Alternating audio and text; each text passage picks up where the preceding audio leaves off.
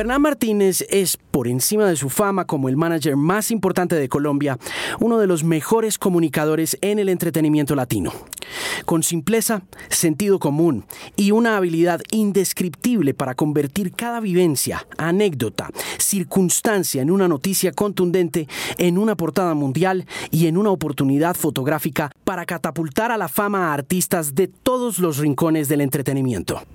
En esta conversación, Fernán habla de la honestidad, de su experiencia trayendo a Beyoncé a Colombia y de cómo dos lechonas casi lo obligan a cancelar un concierto con Paul McCartney, sobre sonadas falsas en la radio, la desaparición del rock como fenómeno comercial y el enorme crecimiento de la música popular, es este episodio número 14 del podcast con Fernán Martínez por Canal 13. ¿Hay que ser malo para, para estar en el entretenimiento?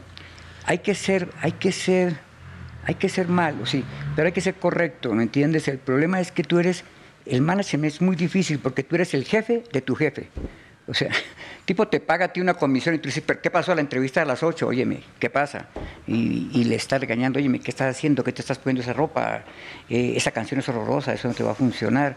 Eh, ¿Cómo así que no quieres venir a Alemania? ¿Y no entiendes el mercado o qué? ¿Me entiendes? Yo soy un poco insoportable como management, pero entrego resultados y siempre pues uno confían en uno, ¿me entiendes? Es como que tírate que yo te recojo, pues si lo recoges tres veces, pues el tipo se tira. Pero si la primera vez es tira que yo te recojo y se cae y se desmadra, pues nunca más te vuelve a apoyar, ¿no? He hablado mucho en los últimos podcasts de Michael porque pues por el documental, por Living Neverland y esas vueltas, pero ah, también me estoy leyendo la biografía y Barry, que era el dueño de Motown Records, le dijo a Michael, tienes nueve años, tenía, Michael tenía once, y, puso en el, en, el, en el comunicado de prensa, presentó, Diana Ross presenta a los Jackson Five, con el niño genio de nueve años, Michael Jackson, y Michael le dijo, no, pero ven, Barry, es que yo tengo once años, y Barry le dijo, ya no, Now you don't. No, you're nine. Y le digo, no, pero eso es, that's, it's lying. Y estás diciendo mentiras. Y digo, no, it's not lies, it's public relations. Exactamente. Mira, el primer manager que aparece en la historia de la humanidad se llamaba Leopoldo. ¿Quién era? Tuvo un artista que, que seguramente lo has oído hablar. Lo manejaba, lo manejó desde muy pequeño. Cuando tenía nueve años decía que tenía seis, cuando tenía once decía que tenía siete y lo fue vendiendo por toda Europa como el gran genio, se metió en las cortes y triunfó. Y como todos los managers terminó peleando con su talento. Era el papá de Mozart. ¿Ah, sí? Sí. Ah, o sea que esa mentira la cuentan desde hace... Esto es el papá de Mozart que comienza a empacarlo a él y comienza a promocionarlo y que hubo y estudia, aprenda y juega y todo. Entonces lo llevaba por las cortes y todo. Y después terminan peleando. Hay unas cartas muy, muy, muy fuertes de, de Leopoldo, eh, no sé qué, Mozart, que es, su padre, y donde, él es, donde pelean por un dinero y pelean por, por unos créditos. Porque, ¿qué pasa? El manager llega, trabaja, crea a ese artista, le ayuda, el artista está por ahí en una moto dando vueltas en, en un pueblo, ¿me entiendes? De pronto llegas, se trabaja, se empaca, se, se, se, se baña a ese artista, se le hace una imagen, se hace una cama, un proyecto, triunfa y ya es, todo es de él. Él se tiende a olvidar de, lo que pasó en el management en el comienzo, ¿no? Eh, es muy normal. Terminan siempre, terminan siempre peleando. También, pues, el manager, los managers tenemos mucho ego y queremos pues, que todo lo hemos hecho nosotros y al final lo han hecho entre ambos. Entonces, es una profesión muy interesante, muy, muy, a mí me, me encanta, me encantan los nuevos artistas, me encanta el primer número uno yo manejo también artistas de cine, de televisión, me encanta el primer papel. Cuando les dan el primer papel, a mí me fascina eso, aunque sea pequeño, ¿me entienden? La primera portada, cuando yo voy en la radio y, escucho una canción y llego a, un país nuevo y escucho esa canción que está sonando en Japón, en Alemania, todo eso me emociona cuando llego a los conciertos y veo el crecimiento de ese artista, cómo comienzan desde pequeños showcases y cantando en bares y de pronto estás en el Madison Square Garden y dices, Dios mío, ¿cómo, cómo llegué aquí, ¿me entiendes? Todo ese trabajo es el que, el que crea un artista. Y no es que el mejor artista sea el mejor artista, es el mejor, es que tiene mejor management en alguna forma. Eh, Clyde Davis estaba una vez en la piscina del Hotel National de, de, Miami Beach y estaba leyendo Billboard. Dice, ¿qué te pasa? WhatsApp, ¿qué estás haciendo? Dijo, no, aquí leyendo los top 100, la lista de los éxitos de los 100 primeros, viendo cuáles son los buenos artistas que están aquí y cuáles son los malos artistas que están aquí para saber cuáles son los buenos managers, ¿me entiendes?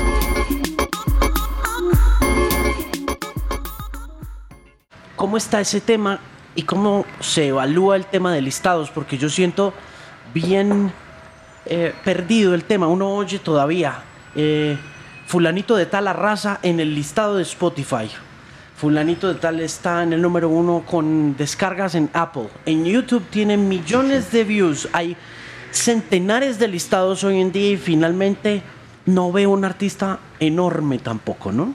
Sí, pero si tú, si uno ve las cosas cuando el artista revienta, despunta, explota, ese artista, y es lo que yo digo, ¿dónde, ¿qué influenció a quién? Es la lista de Spotify la que influenció la lista de, de, la, de la, de, del Hot 100. Es la lista del Spotify la que influenció la lista de la X o de la Mega, o es la Mega la que movió la lista de, Spotify, o es porque lo rompieron y comenzó a sonar en la X, o es porque, o es por las redes, o es por, por, su, por su Instagram. Y al final yo creo que es una mezcla de todo, pero al final coinciden, al final cuando uno ve la lista de Spotify, las, los, los internacionales, los que están en Estados Unidos, viene a coincidir con las de Billboard. Y esos también obviamente están con las ventas. Por eso ahora la lista del Top 100 es una mezcla de lo que vende de lo que suena en la radio y de lo que suena en las redes sociales y de los hits que tenga en YouTube. Entonces todo eso te genera una un listado más orgánico. Antes, cuando yo comenzaba, no estaba con Enrique Iglesias, que comenzamos, el, el, número uno lo hacía el que más tocadas tuviera. El que más sonadas en radio. El que más tocadas tuviera. Entonces era lo mismo tener una tocada en Lobo, Texas, o en, en eh, en, Los Ángeles, eh, California, o en un pueblo de, Milwaukee, ¿me entiendes? Que tenía una tocada a las 7 de la mañana en la, en la Mega de Nueva York o en la, o en la CACU de, Puerto Rico o en la, eh, ¿me entiendes? En la 97.5 de Miami. Era por tocadas, entonces fue muy fácil. Enrique fue fácil, yo entré con una compañía mexicana a propósito con Fonovisa y entonces ellos manejaban todas las radios mexicanas y llegamos a tener hasta 40, 50 tocadas en una semana y de pronto entró el número uno, ¿me entiendes? Y fue la explosión y ese era el gran truco, tocadas. En Colombia pasa lo mismo, hay una lista chimba, chimbísima, que te dice, no, que se llama el National Report, no sé qué coño. Eso es por tocadas, entonces no, es que Mano, número uno, y llegan y le mandan al artista el número uno, y ese artista se cree y dice, pucha, mi canción está rompiendo en Colombia. Y esa la pusieron en, Turbaco, la pusieron en Yopal, la pusieron, nunca sonó en Bogotá, ni Cali, ni Medellín, y te muestran la lista del número uno, porque es por tocadas. Claro. No es, es cuantificada, no es cualificada la lista. Entonces te engañan. Entonces el, de la compañía de disco le manda a su jefe de, de Miami y le dice, mire, Aquí está la prioridad que usted me pidió, está número uno. Y el del Miami le manda eso a Londres y a Nueva York. dice, tenemos un número uno. Y es chimbo, no está pasando, ¿me entiende? Claro, la venta no se traduce en una venta. Se traduce en una venta, no se traduce en un éxito. Se traduce en unas tocadas que fueron, no digamos negociadas, que fueron eh, por simpatía en, una radio pequeñísima de, de, dos kilovatios de, potencia. De potencia, ¿me entiendes? Entonces, esos números uno son relativos. El número uno se siente en la calle, se siente en el taxi, se siente en las fiestas, se siente en los clubes, ¿entiendes? Se siente, uno lo va sintiendo, uno va viendo. ¿Ese, ¿Ese número uno ha cambiado a lo largo del tiempo o el número uno de, del 70 de Julio Iglesias es igual al número uno de hoy en día de Danny Ocean? ¿Son, son el mismo número uno? Es más grande el 70 de Julio Iglesias en los 80 de Iglesias que el de... ¿Me entiendes? Es más grande porque es que antes era ser número uno con unas televisiones, con unos programas que llegaban en una caja, en unos tapes y de pronto eso se volvía universal y entonces llegaban las señoras a las tiendas de discos y compraban, deme tres cassettes, señora, tres cassettes, uno para el carro, otro para mi mamá y otro para la casa.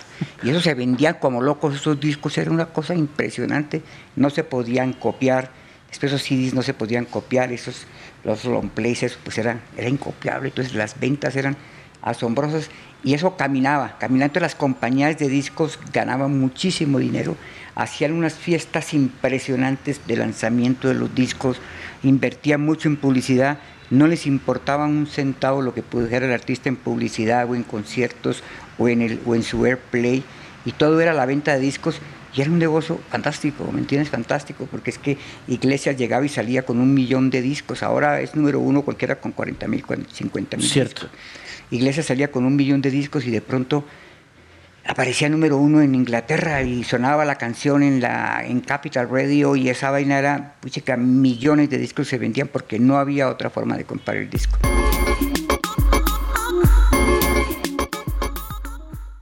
¿Cuántos discos vendió con Julio Iglesias? Pues puchica, en el comunicado de prensa como 200 millones, en la realidad como solamente como 100 millones pero hacíamos un sitio, yo me inventaba el disco de platino, el de oro, el de diamante, el de uranio, el de no sé qué, y hacíamos unas fiestas maravillosas. Me acordaba hace poco unas fiestas en París, un lanzamiento que hicimos que se cayó un fotógrafo, había muchos fotógrafos y se rompió la mano, y entonces yo terminaba con ese fotógrafo yendo a, con Julio Iglesias a visitar ese fotógrafo al hospital, ¿me entiendes? Y hacíamos pues, eran unos grandes, grandes, grandes eventos de, de promoción, unas giras muy fuertes, entonces la gira se hacía por que llegaba la gira por, por Telex, ¿me entiendes? Nadie sabe los que están viendo este programa que es un Telex. Llegaba la gira por Telex cuando apareció el fax. Eso era una locura, ¿me entiendes? Era locura porque es que ya me acuerdo a Ramón Arcusa diciéndole a Julio, Julio, es que nos pueden hasta mandar, hasta las partituras nos las pueden mandar por fax. Y me acuerdo aquí en Colombia que el fax estaba en la oficina del presidente de Sony, que la tenía el famoso presidente de Sony. ¿Fidel? ¿Jaramillo? antes de Peter. ¿Gutiérrez? Gutiérrez. Y el fax estaba en la oficina del presidente de la compañía. Eso era una cosa, eso llegaba el fax y todo eso tenían que revisar esos faxes y todo eso. Entonces era un tipo, es una promoción muy rara. Al final todo se veía en, las, en los conciertos y ahí es donde se ve el En la boletería siempre ha estado el negocio de la música, Fernando. Siempre, siempre está el negocio de la música, ahí es donde está el billete, eh, ahí es donde está la plata. Pero antes esperaba el artista que llegara el cheque de los royalties del vendedor de, la venta de discos. Después se convirtió más importante el cheque de la editorial musical, donde llegaba los royalties por el, las tocadas, por el airplay, donde el artista recibe solamente cuando es el compositor. Y ahí llegan unos cheques maravillosos. Cada, cada tres, seis meses, de acuerdo al contrato, llegan unos cheques espectaculares. Ahora son las giras, ahora es promocionar hacer una cantidad de cosas. No importa que no vendas la música, que la bajes, que la piratees, que la bajes por Spotify, por Apple Music, por donde sea, que la copien en el colegio todos los chicos, que eso no importa. Lo que importa es que la canción suene. ¿Para qué? Para crear publicidad, para crear branding y para crear venta de boletas, que es lo más importante, y lo segundo más importante que es la venta de publicidad, los negocios de sponsorship, las promociones, tú, los ves anunciando gaseosas, cervezas, Aquí en Colombia está, se ve obviamente, lo ves anunciando autos, lo ves trabajando con compañías de comunicaciones cuando ese artista adquiere un reconocimiento muy grande. Pero los conciertos siguen siendo la, la pechuga del negocio. Sí, pero ese es un negocio distinto no, es, no, sigue siendo igual. Sigue siendo el mismo negocio. El mismo negocio es muy fácil el negocio. Es cuánto vale el concierto, cuánto valen los transportes, cuánto valen los músicos, cuánto vale la comida, cuánto vale la publicidad, cuánto vale el venio. Se vendieron 100 mil pesos, de 100 mil pesos se gastaron esos gastos, quedaron 30, 40 mil pesos. Ese es el mismo negocio siempre, ¿sí? Ahora es, es mucho, inclusive más fácil de liquidar, es más fácil de, de promocionar, pero solamente en ese negocio pues, hay dos ingresos la taquilla, el gross, hmm. ese es, no, hay donde más inventar, y el sponsor, ¿sí? El sponsor que, que es como el esposo, que es el que paga todo.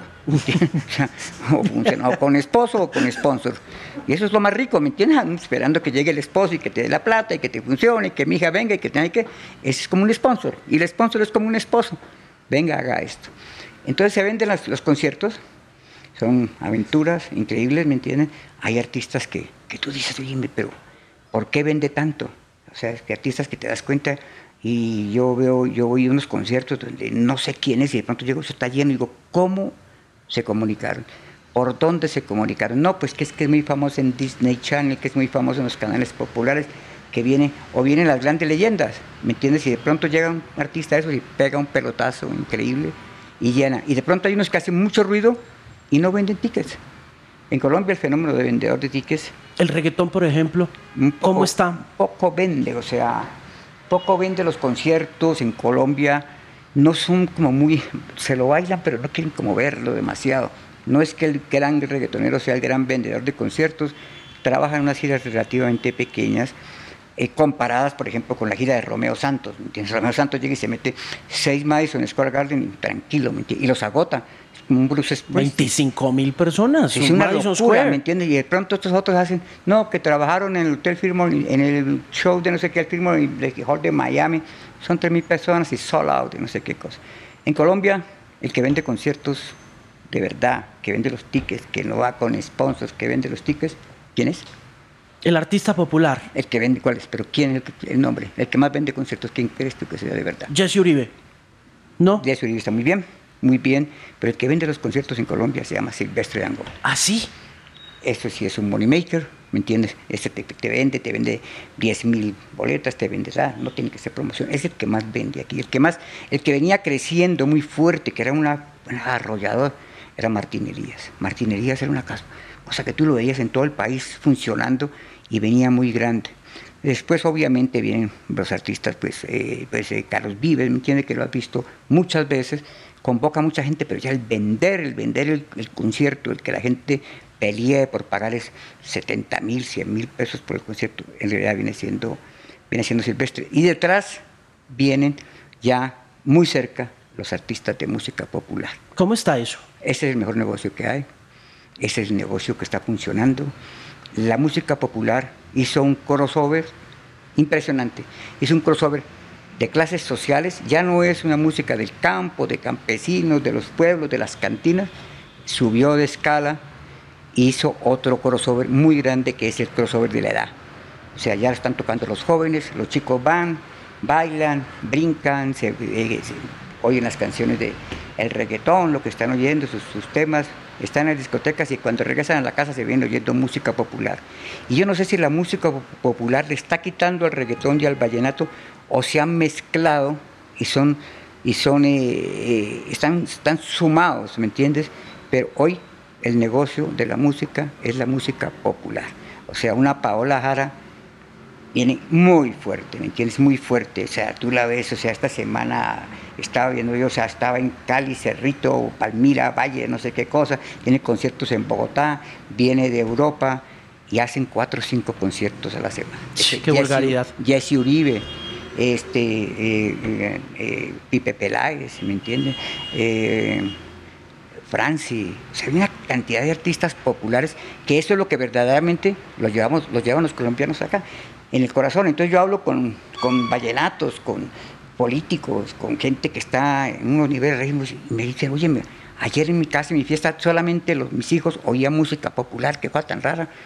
Y ya me dicen, no, estábamos en Mesayeguas y de pronto pusimos música popular y todo el mundo cantaba, me gustan las mujeres, me cantaban las canciones de Jesse Uribe y eso se ha vuelto muy, muy popular. Pero ese crossover es en serio ya estratificado, ya usted lo ve, lo percibe como Total si nosotros ponemos aquí a todos estos muchachos que están aquí en producción y les preguntamos, se conocen las canciones de Jesse Uribe y se las bailaron y tienen un amigo y yo, y yo los veo, ¿me entiendes? Mucho tatuaje, mucha pinta, muchos zapatos, tenis de, camuflaje y toda esa vaina y al final les pregunto, ¿qué estás oyendo?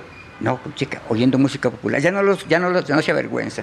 Antes la música popular era, era música de, de, ¿qué? de cantina entonces una música, había que estar borracho, había que estar despechado y, la cantina. De pronto esa vaina comenzó a crecer, creció en las redes, los vídeos de ellos están cada vez mejores y ya hay radios dedicadas a eso, a esa promoción exclusiva, como pasó con la música de reggaetón, con la música cuando entró el, el, urbano, las radios se, se retiraron y se pusieron a tocar urbano, radios de pop, radios que tenían otro crossover, de pronto se dedicaron al urbano porque es lo que le generaba la audiencia.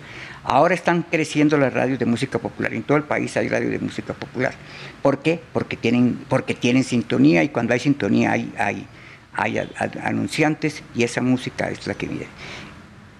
En todo negocio lo importante es no saber lo que hay.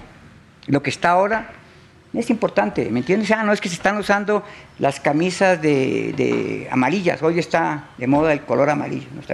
hay, pues, hay que hacer camisas amarillas. Cuando tú le entras a ese pico ya tarde, haces las camisas amarillas y te quedan todas encañengadas. Sí. Eso hay que hacer antes, ¿me entiendes? Hay que oír el tren antes de que venga. ¿Cómo hace uno para oír el tren eso, Para eso hay que tener narices y, bueno, yo tengo, ¿me entiendes? No, es una cosa de percepción, ¿me entiendes? Eso lo ves, en, lo ves no es que lo, lo que viene es esto, en la moda se ve mucho, es que el próximo color es este es que la tendencia de restaurante es esta, o en la construcción, o en, los hoteles, en el diseño. Entonces hay gente que se anticipa. Hay gente que copia cuando ya es tarde y ya cuando salen con la producción ya eso está acabado.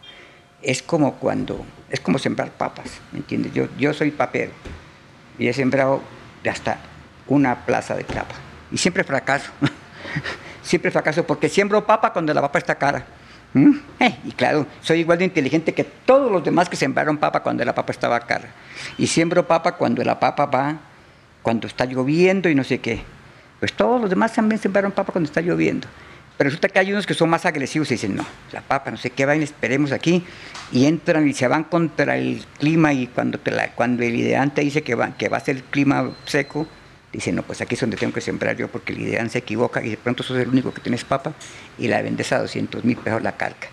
Yo cada que siembro papa la vendo, me sale más caro el costar que la papa, me pierde la papa, porque llego tarde al negocio, ¿sí? Porque, porque no tengo la, la, la, la, visión de saber cuánto es lo que qué va a pasar en el mercado dentro de seis meses. En, en esa visión a seis meses y entendiendo que en muchas ocasiones la visión siendo clave para el desarrollo de un negocio creativo tiende a ser muy atacada por ese mismo frente como de, pero eso no está de moda, eso no está pasando, pero ¿dónde está? ¿Dónde, dónde, dice uno que sí va a pasar? ¿Cómo tiene uno esa convicción de que este artista sí va a pasar? ¿Cómo sabe usted? Usted dice, le apuesto a esto y le voy un año porque en un año va a estallar.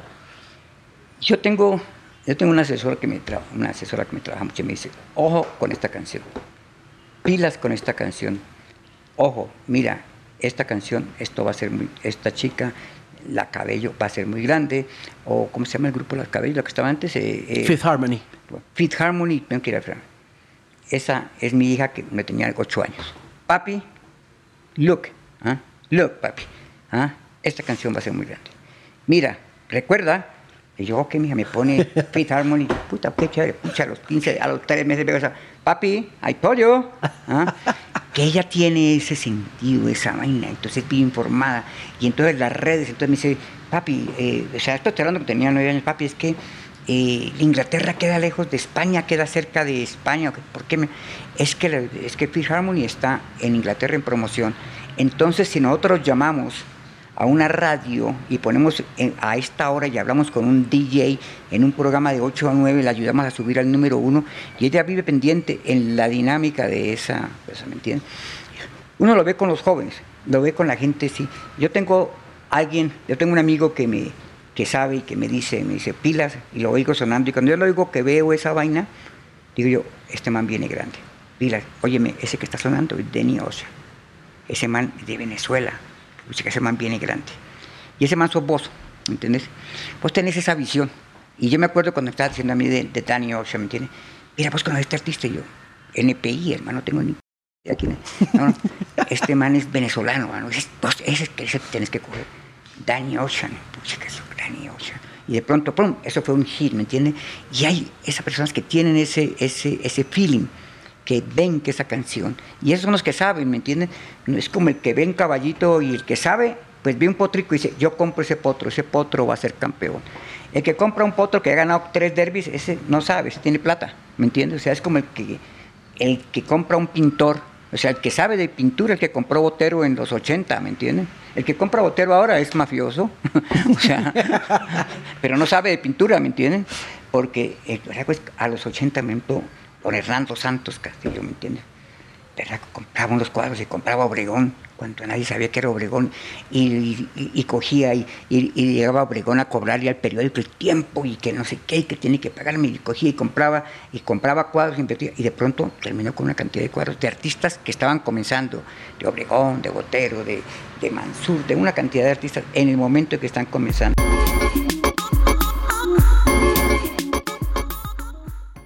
Fernán, ¿el, el rock, el rock se acabó? Sí, el rock se volvió de nicho.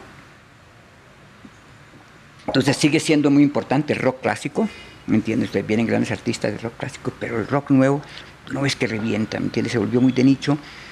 De hecho, la fábrica de guitarras Fender quebró, ¿me entiendes? Ya no venden guitarras. Antes todos los muchachos querían tener una guitarra, ahora todos quieren tener un computador, ¿me entiendes? Para producir sus sonidos.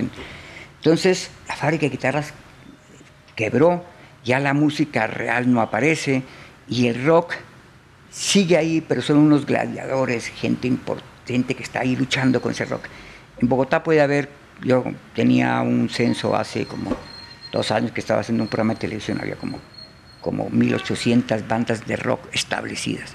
Muchachos que se juntan en la universidad, en el barrio, tocan rock, ensayan. Los miércoles a las 3 de la mañana va a un ensayadero porque a esa hora les dejan el ensayadero a, a 10 mil pesos la hora, se montan en el carro del papá, de un tío, se van en taxi, llevan la guitarra, ya les prestan los amplificadores, ensayan. Gente que están haciendo, y están haciendo buena música, y están, y están haciendo, el solista está haciendo sus solos de batería en la casa, y el otro está oyendo la música, pero no hay mercado, no hay estaciones de radio. ¿Y por qué? Porque viene la música la otra música y lo arrolla. ¿Me entiendes? Como hizo el rock con la otra música, aparece la nueva música urbana, aparecen unas mezclas, aparece una serie de cosas y aparece la música electrónica. Entonces el rock es, es cool, pero no es comercial. Entonces no hay artistas nuevos, aquí hay artistas, hay artistas de rock fantásticos en Colombia como, como Diamante Eléctrico, que es una banda increíble, ¿me entiendes? Que trabajan, que son apasionados y terminan haciendo unos, unos gigs en un club trabajando como sea, ¿me entiendes? Sí, grandes críticas, la gente dice qué maravilla, pero no, le, no entran con fuerza, porque está la música popular, está la música urbana o el vallenato o la electrónica los está, los está aniquilando, los está estrangulando. De pronto puede dar una vuelta, ¿me entiendes? Pero ahora viene, viene un artista como, como, como ¿qué te digo? Paul McCartney, ¿me entiendes? Pues, y eso es una locura los artistas grandes ya ves una cantidad de jóvenes y de gente ahí y se entiende en la música, pero es ya es como música retrospectiva, ¿me entiendes? Como es de lo que era grande. O... ¿Y cómo fue? Venga, le pregunto ahora que usted menciona a McCartney, porque usted hizo a McCartney, hizo a Beyoncé, y le quiero preguntar, ahorita salió el documental de Beyoncé en Netflix que lo deja uno desconcertado, eh, cautivado con el talento de esa mujer eh, usted trajo a Beyoncé cuando todavía, pues era famosa, pero no era tan grande, globalmente hablando. O sea, sí era muy importante en Estados Unidos. ¿Cómo fue ese negocio con Beyoncé? No, o sea, comencé yo a hablar con la gente, ¿me entiendes? Con los managers que son como todos insoportables, la gente insoportable, una cantidad de condiciones insoportables. Al final dijimos Medellín, conseguimos unos sponsors, me metí con W Radio con Julio Sánchez, metimos, así que todos a quebrar, esto es terrible, y tranquilo, tranquilo que el equipo gana y terminamos ganando dinero. ¿Me entiendes? O sea, era extraordinario. Medellín es una plaza muy dura, muy dura, muy dura de vender. ¿Y por qué Medellín es difícil? ¿Por qué es tan difícil Medellín para vender shows? Porque es que los países son un poquito amarrados. cañongos, agarrados, ni económicos, no. O sea, no están acostumbrados como Barranquilla. Barranquilla tampoco funciona, ¿me entiendes? O sea, Barranquilla es duro para los conciertos porque se han acostumbrado a que le regalen boletas, porque se han acostumbrado a que, a que, entran gratis, a que las radios regalan las boletas. Y tu pregunta está esperando saber quién va a regalar las boletas y a qué horas van a. Y entonces comienzan a, apuntar a la radio para recibir las boletas. Le hace mucho daño a los conciertos el regalar, el regalar boletas, porque la gente le regalan 50 boletas y, la, y, hay 50 mil personas esperando que, y hasta las 7 de la noche están esperando conseguir la boleta regalada. Y cuando tú regalas boletas en un concierto y las la y las empapelas en la calle, como pasa con muchos artistas que aparentemente muy conocidos, y tienen que regalar las boletas, yo no sé cómo hacen. Saca uno mil boletas para y parece que todo el mundo se enterara y la venta se baja. totalmente. Entonces cuando trajimos a Beyoncé, increíble, y ya me acordaba hace poco que es una cosa, una cantidad de peticiones y suites y comidas y seguridad y vainas. Y yo, bueno, todo cumpliendo la producción perfecta, todo muy bien. Entonces, no, que ya llega a las, a las 4 del hotel, esperándolo el gerente del hotel con el libro, porque ellos me dijeron que sí le iba a firmar el libro de huéspedes, eh, la, comida, las frutas, la cama, las 20 mil vainas. Y llegamos, y nosotros, y nada, y cinco, y yo, óyeme, ¿qué pasó? Don't worry. Seis, y yo, ¿dónde está mi artista? Óyeme. ¿Ah? Y ese estadio lleno y toda esa vaina, los sponsors, y ¿ah? siete, yo, ¿qué pasó? Aeropuerto, ¿hay algún avión? Estados Unidos, creo que está en Chicago, está. No hay nadie. De pronto me dicen, no, lo único que hay aquí, yo en ese aeropuerto desesperado, no está en el aeropuerto, en, el estadio desesperado, preguntando, torre de control. El único vuelo que viene viene de Aruba. Bien, pues que eso Aruba, no sé, será un chavista alguna vez. ¿Ah? Y resulta que la vieja se había ido a Aruba, a dormir a Aruba, estaba allá, hacía el vuelo Aruba-Medellín, llegó vestida vestida, con media, pantalón y todo, ¿me entiendes? O sea, arreglada. Arreglada, cámara ready. Llegó a las siete y media, un cuarto para las ocho, al estadio, entró y de una al escenario salió y otra vez para Aruba, ¿me entiendes? Y todo el hotel y todas las cosas que llevan, y todavía el hotel me está reclamando que, hubo que le firme el libro, que le damos la tarifa, que no sé qué. Me pasó con Paul McCartney una cosa muy simpática, ¿me entiendes? Paul McCartney, todo su problema, el manager, que es en Barry Marshall, y negociando una cantidad de exigencias, todo, la mayor exigencia es, el estadio tiene que estar lleno. Lo único era él llamando siempre a tu boleta, preguntando cómo está la venta, cómo está la venta. Tiene que estar lleno el estadio. O sea, si Paul sale y ve un hueco, se nos va. Tranquilo, tranquilo, no hay problema. Yo con todos mis plan B, mi plan C, mi plan B era el ejército. Por favor, cinco mil soldados, por favor. De civil. el plan A, el plan C era la policía general, por favor, téngame ahí la familia de los policías en caso de que me falle, sí, y una cantidad de plan, que eso la gente no sabe de pronto, y se me quedaron todos, esos los, los pobres soldados los dejé, los dejé, los puse de civil y no me los pude traer, buses y todo para llenar buses de todos los barrios. Porque el concierto se vendió, quedó un huequito ahí que lo llenamos ahí con unos amiguitos y todo, porque es que era una boleta que estaba un poquito, un poquito mal planeada. Y entonces me dice el manager, me dice, mira Fernando, todo bien, perfecto. Me dijo, es la primera vez que me toca a mí negociar. Un promotor, manager, me dijo, que sabes demasiado del lado mío y también sabes del lado tuyo, me vas a tumbar. Bueno, resulta que me dice, mira, Paul es vegetariano. O sea, él es un vegano. Por favor, te pido, te suplico, y esto va en el contrato, no me vas a vender perros calientes en, en, la, en el área, de, en, el, en el césped. Si Paul llega a ver una venta de perros calientes, se va, se vomita, se muere, se va. Por favor, contrato, no hot dogs al lado donde Phil, no sé qué, nadie y todo. Me voy yo a donde el, que nos hacía la comida carulla le digo, oiga, mi hermano, no se pueden perros calientes. No, no, hombre, pero Fernando, si los perros calientes representan el 8% de nuestras ventas, la gente quiere perros. No, se pueden perros calientes. No, pero es que no es como, pero me vas a bajar el contrato. Le dije, no, pues que el contrato no es o sea, no, no, no puedo. O sea, no, se puede. Ok, bueno, ¿qué vamos a hacer? No, hay contratos, hot dogs los tienen que vender en el cuarto piso, por allá escondidos, que no los vaya a ver este señor porque se nos muere. Llega Paul McCartney, que, viene Paul y yo peleando, que la seguridad, que las boletas, que la vaina, que la producción, que las luces, que el sonido, que el jefe de producción, que es insoportable, que peleando con todo el mundo, que llega Paul, que lleva directamente a ensayar y me voy yo feliz. Bueno, llegó el artista, va a ensayar y cuando está ensayando volteo de la mano derecha, había una lechona. lechona con toda la boca y la manzana así mirando a Paul, ¿me entiendes? Y al otro lado otra lechona. Y yo, mi concierto se me cayó, se me... ¿Cómo hago yo? Entonces yo tapaba de tapar así con la lechona, tratando de tapar la lechona. Y el tipo, todo bravo, el de la lechona, yo cogía la lechona, esas les ponen un mantelito blanco, así que le tapan, la, le sacan la cabecita nada más.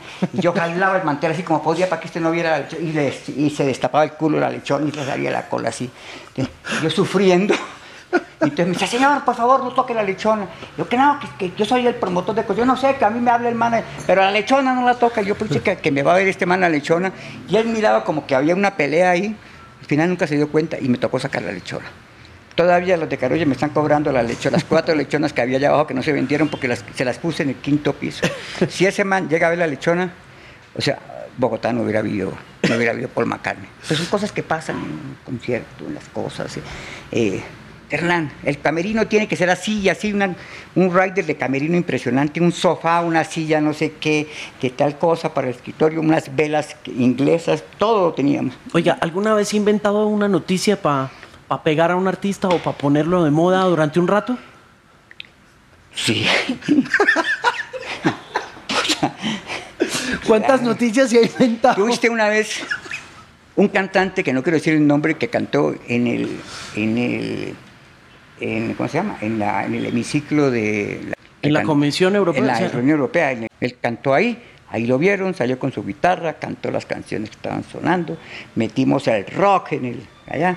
Le dije al presidente de la Comunidad Europea, le dije que sacarle las telarañas a esta vaina, hay que volverlo pop, que, y lo convencí. Y, mm. bueno, y cuando estábamos hablando con ese señor, llamó a una hija, me dijo, tengo una hija que vive en Colombia, preguntó por el artista y le dije, papi, es lo máximo, lo máximo. Una nieta, y entonces me metieron. Y él cantó ahí, y estaba todo.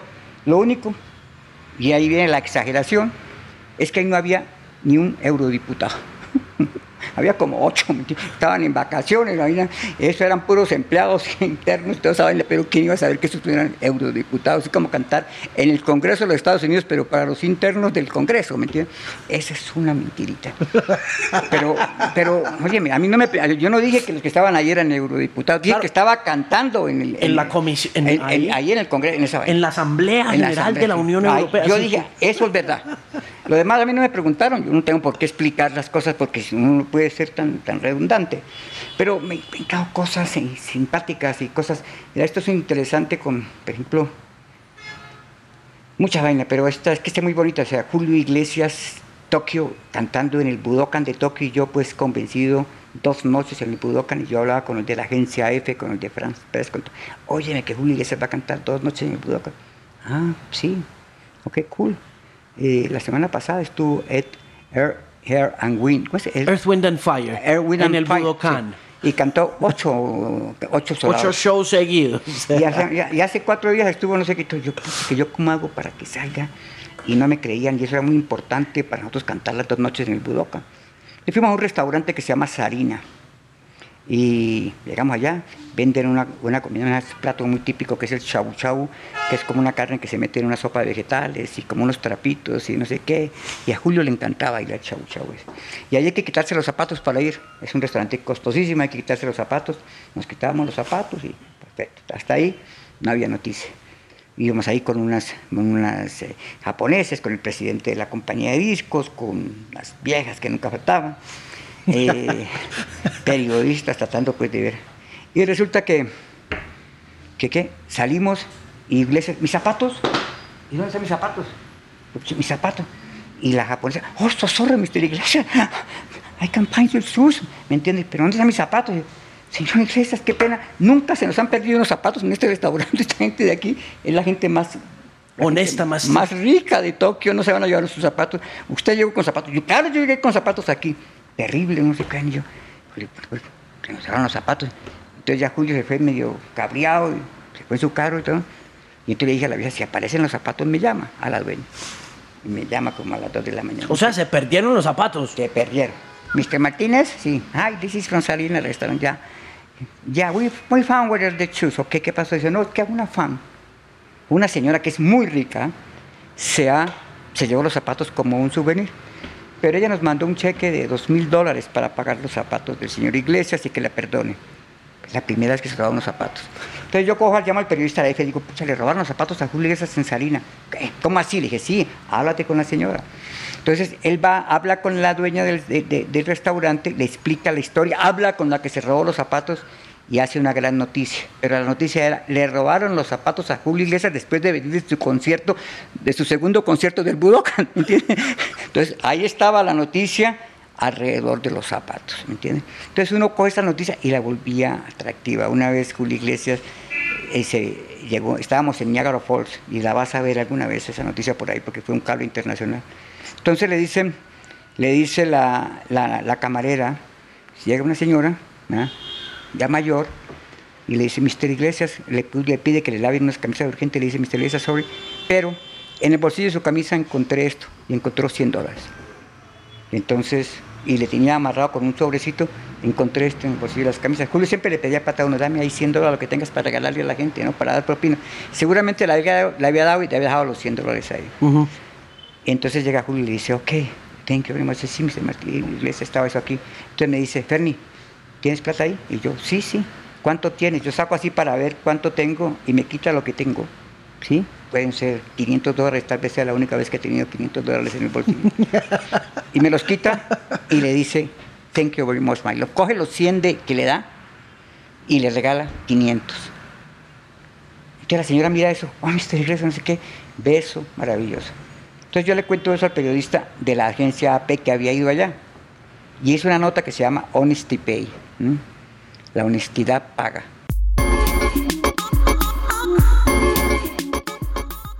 Hay una foto muy famosa de Jimi Hendrix quemando la guitarra que en el Festival de Monterrey y el manager de Jimi Hendrix 20 minutos antes de salir a la tarima en Monterrey le entrega la botellita de combustible y dice cuando esté muy emocionado queme la guitarra.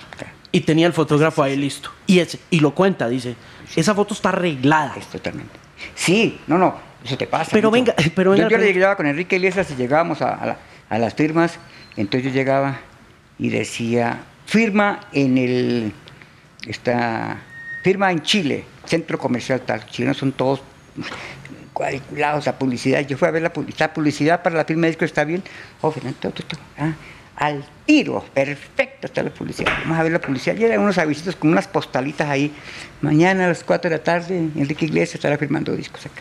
Y yo no, pero eso tenemos que hacer la publicidad más grande. No, no, se nos llena eso y es un descontrol y terrible, no, eso no puede ser así. Y yo, hombre, tenemos que hacer. Entrevista a Julio Iglesias, Enrique Iglesias antes del programa. En la noche anterior le digo, Enrique, cuando tú puedas, tú di que mañana a las 4 de la tarde estás en el centro comercial, me acuerdo cómo se llamaba, firmando autógrafos y que le vas a dar un beso y un abrazo a todas tus fans. Acuérdate, 4 de la tarde, centro comercial, eh, no sé, eh, el centro comercial tal, y, que le vas a dar un beso y un abrazo a todos. Enrique, ¿qué tal? ¿Cómo te sientes estando aquí? Eh, no, feliz, feliz, me encanta Chile, me encanta este país, amo, amo este país. Es para mí un placer encontrarme con todas las fans. Y propósito, mañana a las 4 de la tarde, cadena nacional, 11 de la noche, prime time Chile. Mañana a las 4 de la tarde las espero a todas, les quiero dar un abrazo, les quiero dar un beso en el centro comercial tal y tal. Cuatro de la tarde mañana. Llegamos y eso era un despelo terrible. Motos, vainas, entradas por todos los lados, seguridad. Y eso era una cantidad de fans. Y eso lleno de prensa. Y eso, los carabineros, esos que son todos, que, que son irresponsables. ¿no? Que, anunció caso era secreto, esto caso es ilegal. Si hicimos lo correcto. Mira, era tan grande la historia esa, de ese evento, que eso lo registraron no solamente los periódicos chilenos, salió para todo el mundo, para internacional, que cuando el concierto se acabó, estaba todo lleno, como mojado, como si hubiera llovido. Las chicas se hacían pipí para no, para no perder el sitio, pero habían llegado temprano, se hacían pipí ahí, que ir al baño a perder su sitio. Entonces, se armaba esa, esa, historia y con esa historia se fue creciendo la leyenda de, de Enrique Iglesias, ¿me entienden? Y así hacíamos en los Estados Unidos unas firmas de discos, eh, hacíamos unas firmas de discos un poco irresponsables, yo, yo los ponía aquí, pongan aquí una cintita aquí y después cogíamos, Enrique, tú vienes y las abrazas y eso se despermaba un despelote y terminábamos corriendo y todo. Hicimos un evento en todavía se acuerdan, hablaba con un manager, con un tipo que estaba aquí, que vino con un artista mexicano que trabajaba en la compañía. Hicimos una firma de disco, la firma del millón, Estadio Azteca. La firma del millón, entonces la gente decía, es el millón de, fir es el millón de, firmas. Estadio Azteca. Mm, era en el Estadio Azteca, pero, pero no era adentro, era afuera, pero el Estadio Azteca. Y entonces fue un despelote y nunca se pudo pues, hacer la firma por Llegaron 10.000, 15.000 personas y se armó el despelote. Estábamos previstos, y Enrique se tuvo que ir, salimos corriendo y se armó eso. Que así se van creando las exageraciones. Mm, hoy en día, ¿qué tan importantes son esos medios masivos de comunicación? Porque yo creo que eh, eran otras épocas y yo no sé si ahorita con lo de redes sociales uno puede... Sí, se puede manipular. se puede manipular y mucho más rápido. O sea, siguen siendo... Si tú pones la foto, pones el escándalo, pones el beso, pones la la, eh, que se le vio, eh, que se le vio el seno a Janet Jackson cantando en el Super Bowl. Pucha vaina, eso lo ensayó 20 veces, ¿me entiendes? Que se quitó la camisa en el último Super Bowl que se la quitó. Adam Levine, Sí. de Maroon 5, se la quitó. Se quitó la camisa y de pronto el tipo, pues que eso, entonces que porque entonces ya viene la controversia, ¿por qué cuando Janet Jackson mostró un pezoncito la, la, castigaron y por qué cuando este mostró las dos tetas no le dijeron nada? Y todo eso fue terrible, entonces el tipo mostraba y esa la toma y la cámara se recrea. Todo eso está provocándose, todo eso se están creando, a veces surge espontáneamente, a veces hay que crear, pero hay que, hay que difundirlo y hay que buscar dónde están las cámaras porque puede pasar algo y no hay cámaras. Ahora sí hay cámaras para todo, todo queda en los teléfonos. ¿no? Fernán, el, si la música popular está tan de moda, ¿por qué, por ejemplo, la cumbia en Colombia no, no, no- nunca Sí. no, no, no pegó como pega o como pegó en Argentina o como ha pegado en México? Hay un problema ahí complicado, ¿me entiendes? Y es una cosa que me van a cascar y me va. La música folclórica es muy complicado que trascienda, ¿Por qué? que, porque es folclórica, porque es Pero el rock and roll nace del blues y el blues es folclore. sí, y el vallenato nace- no es folclore, Y mira el- toda la guerra que el vallenato tuvo, todo lo que tuvo que hacer y el vallenato se consideraba folclore hasta hace, hasta hace poco tiempo. Pero tú vas a ver el joropo llanero, esa música que es espectacular llanera, y no puede ser, y te vas, a, y te vas al bambuco y te quedas en Neibagué, o llegas a duras penas a Popayán, ¿me entiendes? O te vas con esa música, por ejemplo, de San Andrés, que es tan bella, eh, Calipso, esa cosa que es en San Andrés, que es espectacular. Es muy étnica, y para que esa música salga, es muy difícil, tiene que ser más pop. La música tiene que tener unas mezclas de pop. La música pasa con la popular. La popular es pop ahora, por los arreglos, por una cantidad de cosas. Y lleva mucho tiempo ¿me entienden? Es como, la, es por ejemplo, la música, eh, lo que canta eh, Alejandro Sanz, ¿me entienden? Entonces, él de pronto eh, coge esta música de Andalucía y la, y la mete, y ahora pues ya no le funciona tanto, ¿me entiendes? En un momento le pega ese batatazo, pero ya viene, por ejemplo, un artista como Rosalía, con unos borochazos de, de este flamenco, de esta música, y la vuelve pop, pero la vuelve pop porque eh, por su presencia, por sus vídeos, por los colores, por la forma en que interpreta, por los arreglos, y entonces ya la saca de ese, la saca de los, de los tablaos y la, y la hace internacional. ¿me ¿Entiendes? Entonces la música no, es muy difícil que entre, que entre la cumbia. La cumbia tuvo un momento, la bailaron, ¿me entiendes? Y, pero, pero es difícil. La, la cumbia, el- el- ahora por ejemplo la salsa, está, o sea, ¿Qué pasa con la salsa?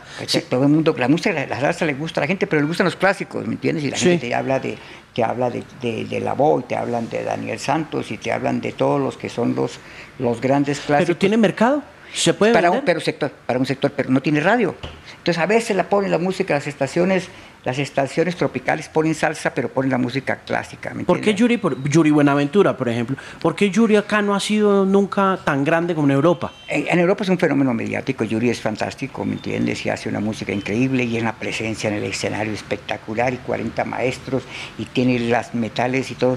Pero aquí, o sea, no, no es como en Europa. En Europa, ¿qué pasa?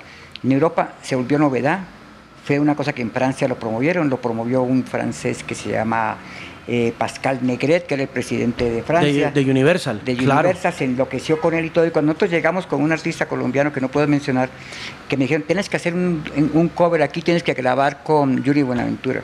Yuri Buenaventura, ¿cómo así? Sí, para que entre. Yuri es muy famoso allá y es un fenómeno de francés.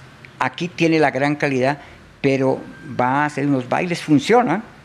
Va una gente que le gusta, pero no hace el crossover, no va a sonar, a pesar de que sigue luchando y que es un gran artista. Y hay artistas fantásticos de salsa, hay unos grupos de salsa muy buenos, hay gente que está haciendo música.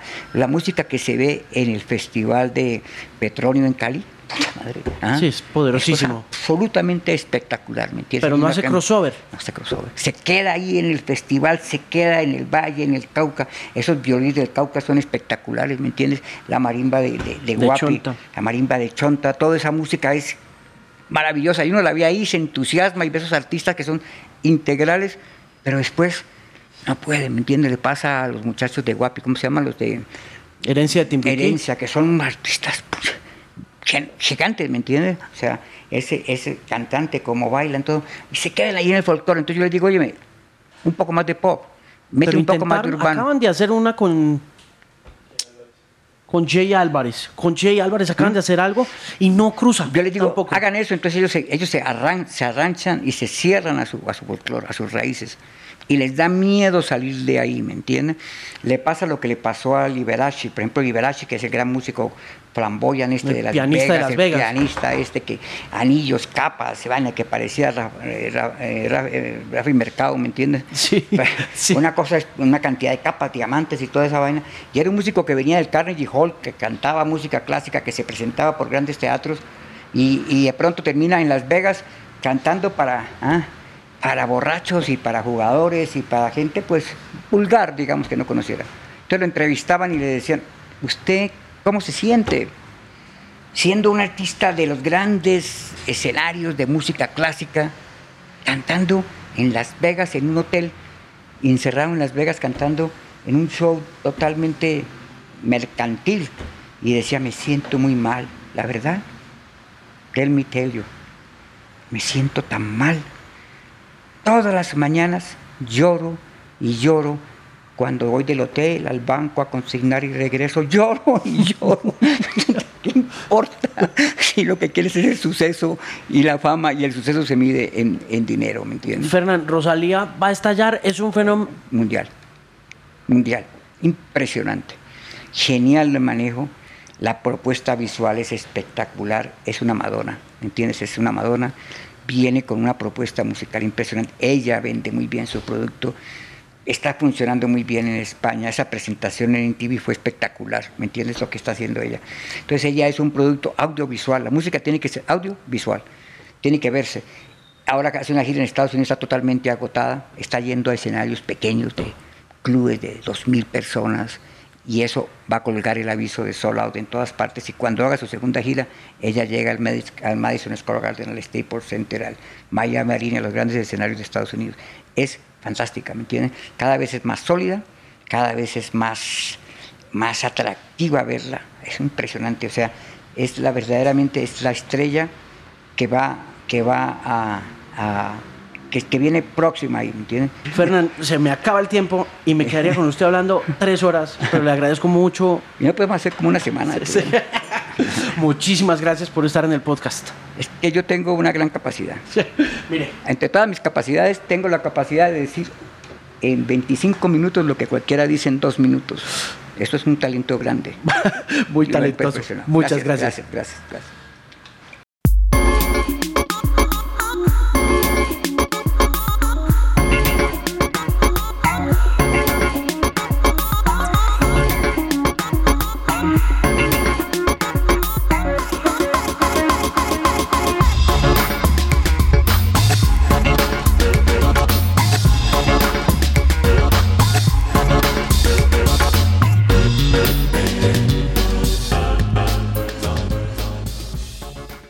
Este programa fue financiado a través de los recursos del Fondo para el Desarrollo de la Televisión y los Contenidos de la Autoridad Nacional de Televisión.